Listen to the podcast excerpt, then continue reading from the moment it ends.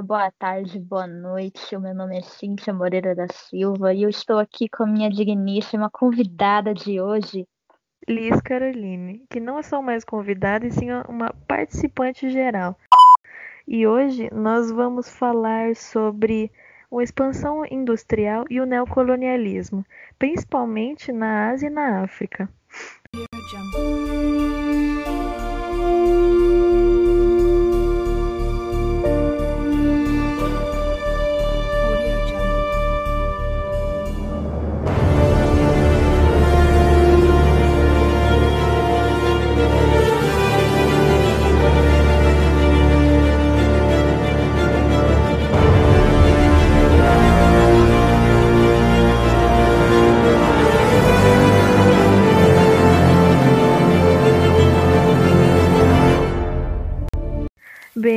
Nós, todos nós sabemos que antes do neocolonialismo teve a primeira e a segunda e terceira revolução industrial. No contexto geral, você pode explicar como é que a revolução industrial engatinhou até o neocolonialismo? Então, tudo começou lá na Inglaterra, muito tempo atrás, com a primeira revolução industrial, a substituição da manufatura para maquinofatura dos ingleses, iniciando o grande processo de urbanização em que o homem saiu da zona rural para a cidade em busca de novas oportunidades, crescendo um aumento significativo de indústrias e da produtividade. Já a segunda revolução industrial, que foi a que deu origem ao neocolonialismo, ela corresponde à continuidade do processo da revolução na indústria, em que o capitalismo se consolidou como sistema econômico de produção. Também não, a gente não pode esquecer sobre o carvão e o petróleo nessa época, muito importante. A fonte de energia do carvão foi substituída pelo petróleo e pela energia elétrica que foram desenvolvidas um pouquinho no final dessa revolução. Uhum. A terceira, para só dar um panorama, foi, foi caracterizada como a diminuição das distâncias entre os povos e a maior difusão de notícias e informações por meio dos novos meios de comunicação, né? E assim que ah. também dá um gatilho ali pro globa, globa, como é que é? Globalismo. Globalização. Globalização. Isso aí,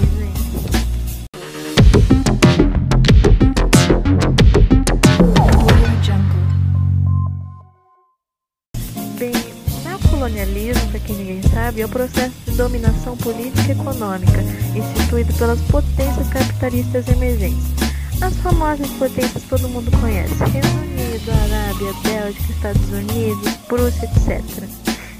Na Europa, com o processo de globalização crescendo cada vez mais, com a difusão de informação que ela acabou de falar, o crescimento dos gastos começou a ser exorbitante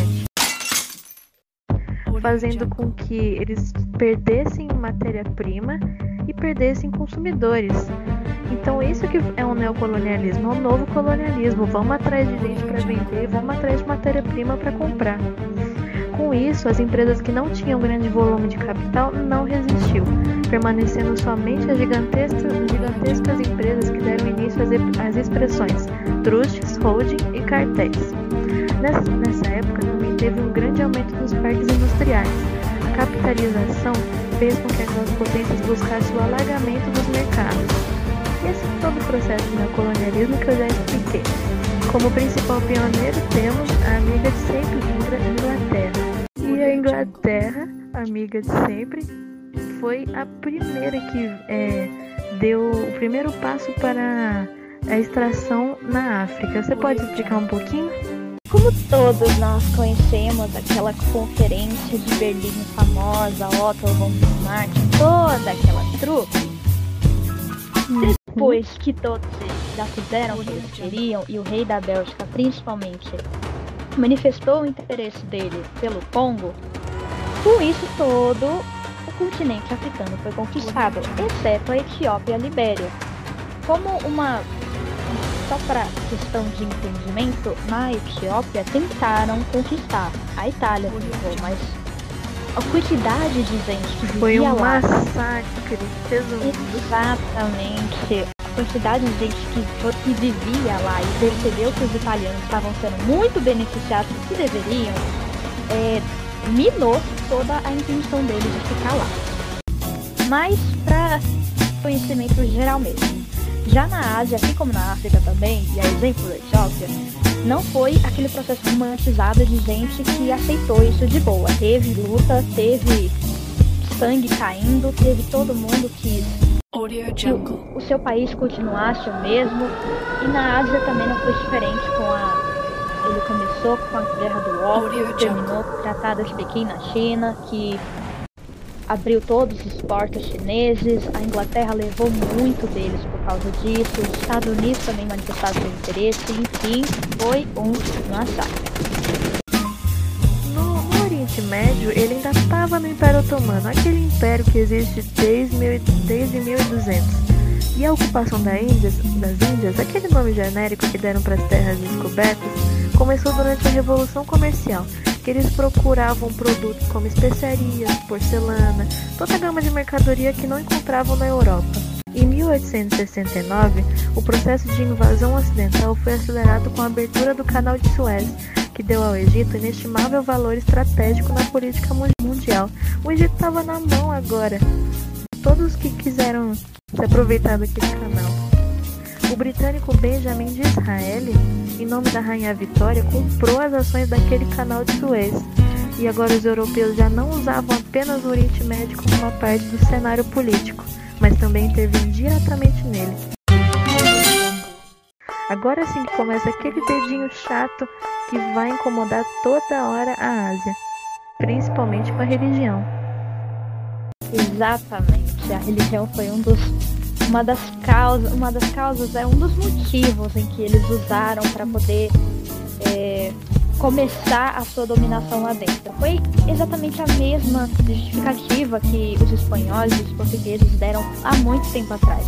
Ah, eles são povos é, selvagens, nós, te, nós, temos que catequizá-los, a gente tem que dar civilidade para eles. Entendeu? Nas Américas é um ótimo exemplo.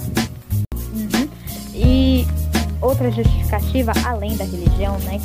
Foi aquela o darwinismo social elaborado por muitos filósofos de superioridade dos brancos em relação aos negros, mulatos, pardos ou chamados amarelos, né? Do, uhum. Da Ásia e essa, essas causas, essa, esses motivos que eles usaram são sempre muito errados. Inadmissível.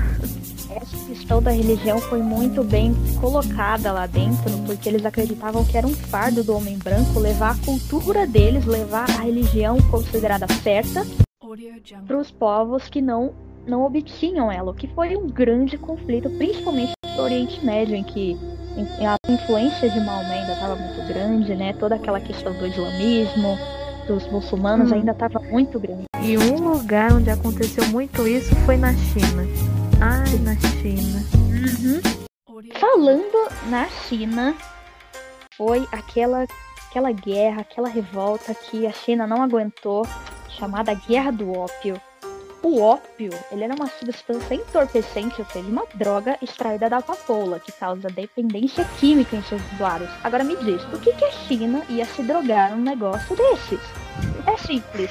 É um chá diferente. É, é muito simples. Os, os ingleses que não conseguiam mais vender o seu chá lá dentro porque a China não estava mais aguentando tanta pressão, tanta intervenção lá dentro, eles barraram esse comércio. E como devolutiva, os ingleses começaram a comercializar essa droga dentro do povo chinês para viciar os jovens e para fazer eles ficarem ainda mais dependentes dos ingleses, né? O golpe maior, porém, ocorreu em 1851 com a revolta de Taiping, motivada por questões religiosas. Mais uma vez, a religião aqui dentro, pela insatisfação dos camponeses com o governo imperial e com a invasão estrangeira, né? Claro, porque alguém chegar e impor uma religião com algo que você já está sempre acostumado não é uma coisa boa, com certeza. Uma curiosidade aqui relevante é que os americanos e os britânicos apoiaram o imperador, né? Com base nos seus interesses, nas suas vantagens. E com isso, calcula-se que o conflito tenha deixado 20 milhões, veja bem, milhões de mortos entre os feridos da guerra de fomes e doenças. Porque aqui todo mundo sabe que a guerra não traz só tiro, porrada e bomba, né? Também tem as fome, hum. também tem o país quebrado, tem as doenças, etc. Agora, falamos aqui da Ásia, do, do todo mundo foi conquistado, todo mundo revoltado, mas e o Japão? O Japão também estava lá no meio, né? Tecnicamente, ele também é da Ásia. Uhum. Porém. E também não ficou satisfeito com o português vindo impor aquela sua religião. Exatamente sobre isso. O Japão, no século XVI, ainda limitava o comércio exterior para os portugueses, como a gente falou, e os holandeses.